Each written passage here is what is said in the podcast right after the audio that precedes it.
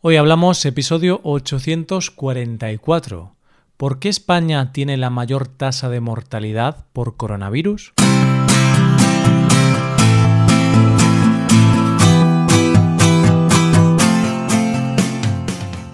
Bienvenido a Hoy Hablamos, el podcast para aprender español cada día. Ya lo sabes, publicamos nuestro podcast de lunes a viernes. Recuerda que los suscriptores premium pueden acceder a la transcripción completa del audio, a una hoja con ejercicios y un episodio premium extra cada semana. Hazte suscriptor premium en hoyhablamos.com. Hola, oyente, ¿qué tal? ¿Cómo estás?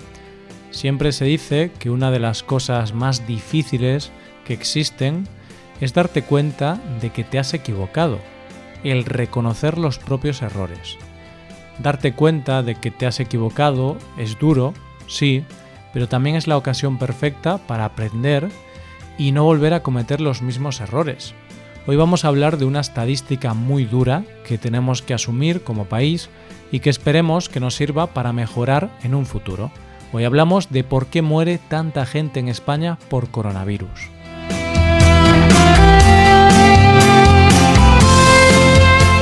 En estos días de confinamiento, el nivel de estrés de las personas está creciendo como la espuma y es que vivir encerrado sin poder salir genera estrés a la larga sí o sí. Pero más allá de esa ansiedad provocada por el hecho de estar en casa, dicen los expertos que una de las causas más fuertes de ese estrés son las noticias.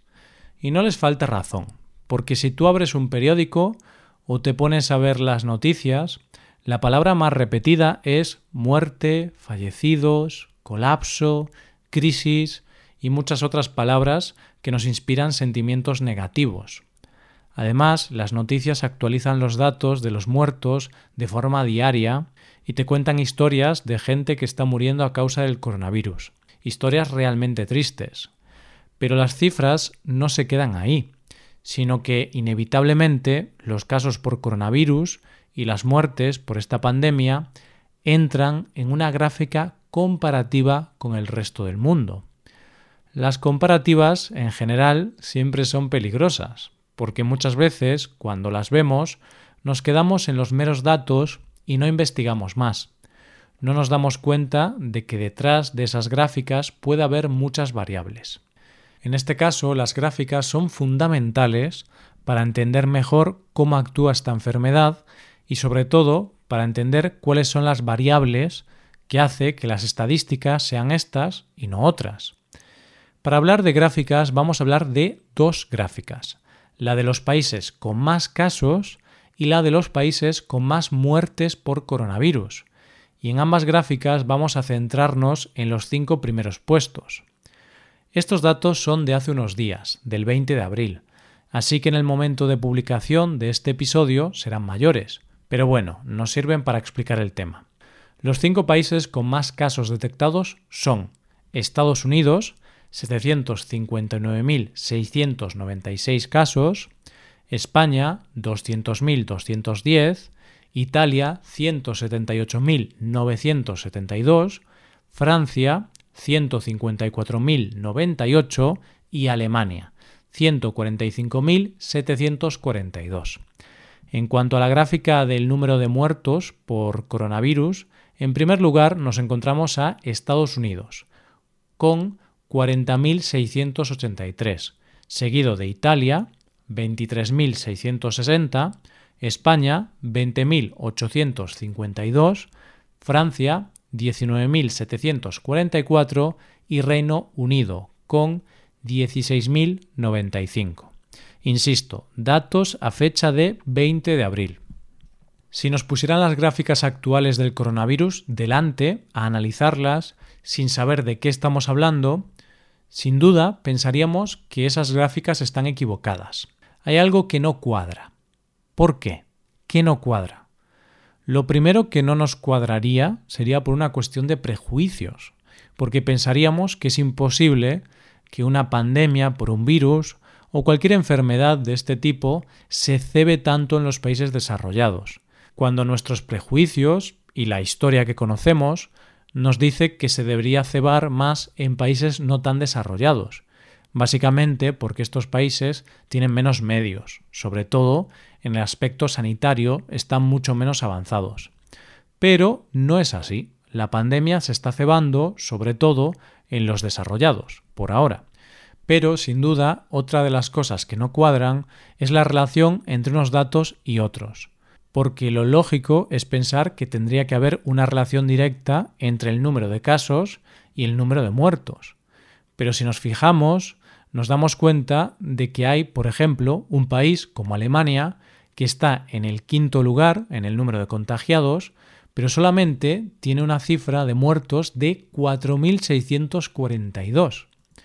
Y la pregunta que nos hacemos hoy es, ¿por qué pasa esto?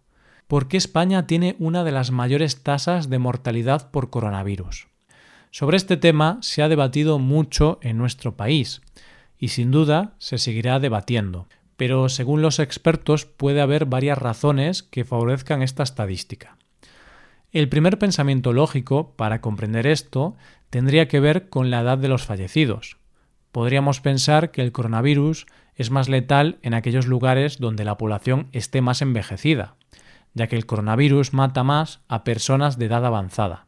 Y esto es cierto, porque si vemos los datos de España, el 87% de las muertes por coronavirus son en personas mayores de 70 años, que en la mayoría de los casos sufrían patologías previas y que debido a su edad su sistema inmunológico está más debilitado y por lo tanto tienen más complicaciones a la hora de luchar contra el virus. Pero claro, teniendo en cuenta esto, la tasa de mortalidad en los países con una población envejecida debería ser similar, ¿no? Pero no es así, porque es cierto que esto podría explicarse al comparar España con Italia que tienen una tasa de mortalidad similar y ambas tienen una población bastante envejecida. Pero no funcionaría en el caso de compararnos con Alemania, porque tienen una población con un envejecimiento similar al de España e Italia, sin embargo, su tasa de mortalidad por coronavirus es mucho más baja. Esto, según dicen los expertos, puede deberse a varias razones. Por un lado, parece que hay que tener en cuenta que no todos los países están contabilizando igual el número de muertos por coronavirus, sobre todo en edades avanzadas. Es decir, si una persona que tenía una patología previa se contagia de coronavirus y muere, en España se contabiliza como muerte por coronavirus, pero en otros países esa muerte queda fuera de esta estadística y se cuenta como una muerte por esa enfermedad o patología previa. Pero esta no es la razón principal, según los expertos. La razón principal es la detección temprana. Si habláramos de la situación ideal a la hora de vencer a este virus, esa sería que cuando sabemos que el virus está en un país, ese país comienza a hacer test de detección a toda la población para aislar a los afectados. Al aislar a los afectados se consigue frenar así la cadena de transmisión y además se consigue aislar a los grupos de más riesgo y evitar el gran número de muertes. ¿Cuál es la diferencia, por ejemplo, entre España y Alemania?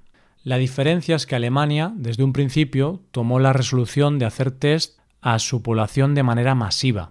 Las cifras hablan de 160.000 pruebas de coronavirus a la semana, mientras que en España, por ejemplo, solo se hicieron en un primer momento las pruebas a las personas que ya presentaban síntomas graves o que ya estaban hospitalizadas.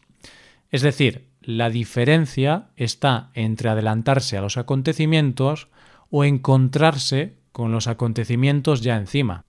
Esta detección temprana de los casos en Alemania hizo que se pudiera sobre todo aislar a la población de riesgo, y es por eso que aunque el número de contagiados es alto, la mortalidad no porque si vemos los números de Alemania, dicen que la media de edad de los contagiados es de 47 años y solo el 20% de los casos tiene más de 60 años. ¿Y esto por qué? Pues independientemente de los errores que se hayan podido cometer en los diferentes países, hay sobre todo detrás una cuestión organizativa. Para poder evitar los contagios se necesita una detección temprana, lo que significa tener los medios para poder realizarla de forma masiva, es decir, los test. Pero estos tests no se tienen en stock, es decir, los países no tenían estos tests en sus almacenes, porque este es un virus nuevo. Entonces, cuando apareció este virus y esta pandemia, los países tomaron la resolución de comprarlos. Pero cada país tuvo una respuesta distinta, y en el caso de España se compraron muy pocos tests al principio de la pandemia, por lo que no ha sido posible hacer test masivos a la población. Y algunos de los test que se compraron eran defectuosos. Pero no solo el problema de España fue la escasez de test, sino también la escasez de material de protección para evitar la propagación del virus. Cuando hablamos de material, no solo son los test, eso es solo el principio. El problema es que los hospitales de España y también de los países más afectados por esta pandemia han tenido grandes carencias en material básico de protección, como pueden ser mascarillas o guantes, y en materiales de tratamiento, como respiradores o unidades de cuidado intensivo, UCIs. Y esto inevitablemente nos da otro dato que favorece la gran tasa de mortalidad en España, el gran número de personal sanitario afectado por el coronavirus. Si no se protege de la manera correcta al personal sanitario, que son los que están en primera línea de fuego, estos, al estar totalmente expuestos a la enfermedad, tienen más posibilidades de contagiarse. Y si los sanitarios se están contagiando de manera masiva, la pregunta es, ¿quién va a atender a los enfermos? Y por último, otro posible motivo de la alta mortalidad del virus es que uno de los principales focos del virus son las residencias de ancianos. De hecho, en las residencias de ancianos se han producido más de la mitad de las muertes en toda España por coronavirus. Así que este es un dato que tenemos que tener muy en cuenta.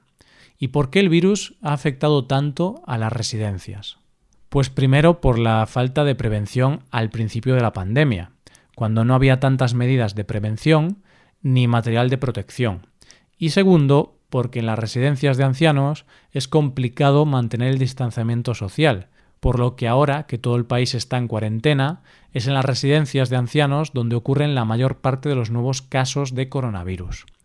Pero estas estadísticas, que son realmente duras y preocupantes, no tienen que servir para lamentarnos por lo que hemos hecho mal ni para atacar los errores de otros.